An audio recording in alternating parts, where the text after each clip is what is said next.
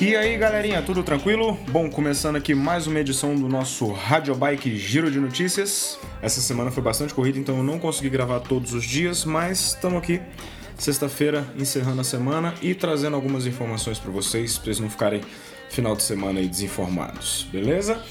É, bom, começando nossa primeira notícia, é, tivemos uma excelente notícia no caso que o Rafael Andriato, corredor da equipe Vini Cell Itália, conseguiu chegar em sexto lugar na quinta etapa do Tour da Turquia. Ele conseguiu se posicionar bem no pelotão e fez uma excelente chegada. O pelotão não estava totalmente compacto, aquela chegada que estão 200 caras para chegada, porque logo no início da etapa tinha uma subida de categoria 1 e o pelotão partiu um grupo de 50 ciclistas dessa, dessa montanha para frente seguiram destacados do resto do grupo, então essa chegada aconteceu aí com uns 50, 40 ciclistas. E então, assim, a maioria dos sprinters não estavam. O Greipel conseguiu, apesar dele ser um cara enorme, ele conseguiu se manter no grupo e conseguiu seguir, seguir para chegar, então assim, era meio óbvio que ele ganharia. Mas de qualquer forma, excelente resultado para o Brasil e para o Rafael Andriato. Fantástico o cara ter conseguido esse sexto lugar. A gente vê o tanto que é difícil aparecer o nome de um brasileiro entre os dez primeiros na, nas corridas aí pelo mundo. Então, parabéns, Rafael. Obrigado aí por essa conquista para o nosso povo dos ciclistas aqui no Brasil.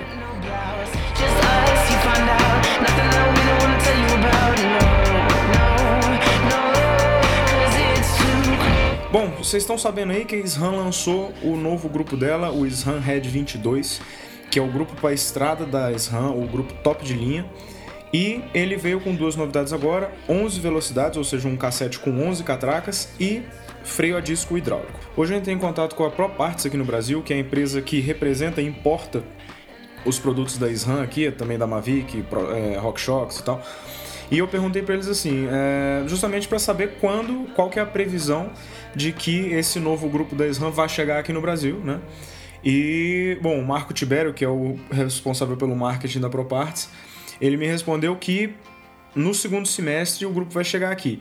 Ele disse como é muito complicada a importação aqui no Brasil, é uma burocracia enorme e às vezes os caras travam as coisas lá no governo, então, então é complicado, mas ele falou que acredita que a partir de agosto tendo a possibilidade de chegar antes, mas ele não arrisca falar que ah, não vai chegar antes, com certeza.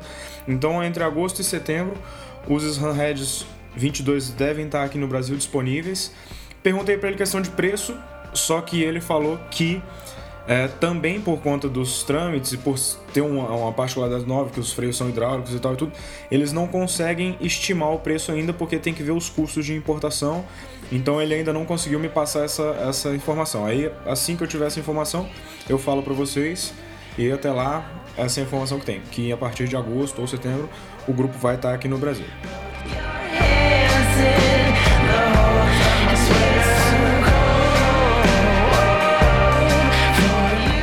Falou do Rafael Andriato no Tour da Turquia e aconteceu mais uma coisa importante no Tour da Turquia essa semana, que o Nathanael Berhane, um ciclista africano, ele corre pela equipe Europcar e ele foi o primeiro ciclista negro africano, né, a ganhar uma competição de nível Ors categoria, que é o HC, né, que são as montanhas que são consideradas fora de categoria. Né? Então, dessa forma, é um fato histórico, né? Porque o ciclismo sempre foi um esporte dominado muito pela raça branca. Você vê pouquíssimos negros no pelotão. Tem um que corre pela Orica Greenedge, que me fugiu o nome dele agora. Mas, assim, são pouquíssimos. Então, o cara conseguir, além do fato de estar tá no pelotão, ainda ganhar uma, uma prova desse, desse. uma etapa né, de uma prova desse patamar, no dia ele ainda ganhou a, a, a, a liderança geral da prova, né? Então, além de ganhar a etapa, ele ganhou a liderança geral da prova.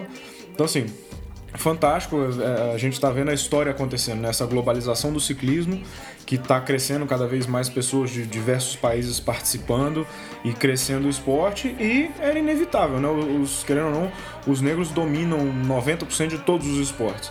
Então era até meio estranho que até hoje você não tivesse um negro, pelo menos participando ali é, na ponta, né, com, com, os, com os outros ciclistas. Mas agora isso está acontecendo. Esse ciclista tem apenas 22 anos, é a primeira vez que ele participa do Tour da Turquia. Então acredito que prometa muito aí para os próximos anos esse cara. Vamos ver, vamos acompanhando para ver o que acontece.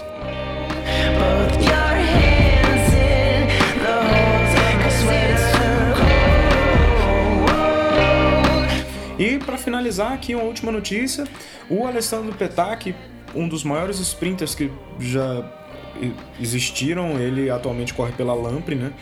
Ele no começo dessa semana ele anunciou a aposentadoria dele, falou que era uma aposentadoria imediata, assim, não é nem que ele anunciou que ia parar daqui a pouco, não, ele falou, não, parei, acabou, não quero brincar mais.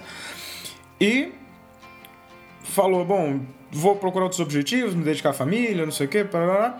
Só que dia seguinte ele deu uma declaração falando que ele está disposto a ouvir propostas de que ele seja contratado por alguma equipe para ser o último embalador, ou seja, ele é o sprinter, para quem só para esclarecer para quem não entende, o sprinter é o último cara, aquele que ganha, e ele tem geralmente o último embalador dele, que é o da, do, da equipe dele toda, é o cara que vai embalar ele, ele os últimos 100 metros antes dele dar a arrancada, o sprint final que é uma posição bem mais fácil de ser do que, do que sprinter, né? Porque o sprinter tem a responsabilidade toda, o último embalador é mais um coadjuvante ali. E ele disse que quer ouvir propostas, então, então assim, ele disse que ia se aposentar imediatamente, mas nem tanto assim, né? O cara pensou duas vezes, não sei se é pra ir desapegando do esporte aos poucos, né? Mas vamos ver, vamos ver as próximas notícias aí, vamos ver se ele vai parar mesmo, vai, se ele vai voltar como último embalador ou se vai ficar quieto. Bom, pessoal, é isso. Encerrando aqui a, a, a nossa edição de sexta-feira do Rádio Bike Giro de Notícias. Eu desejo um bom final de semana para vocês. Não gravo durante o final de semana, segunda-feira eu tô de volta. E é isso aí. Abraço, até semana que vem.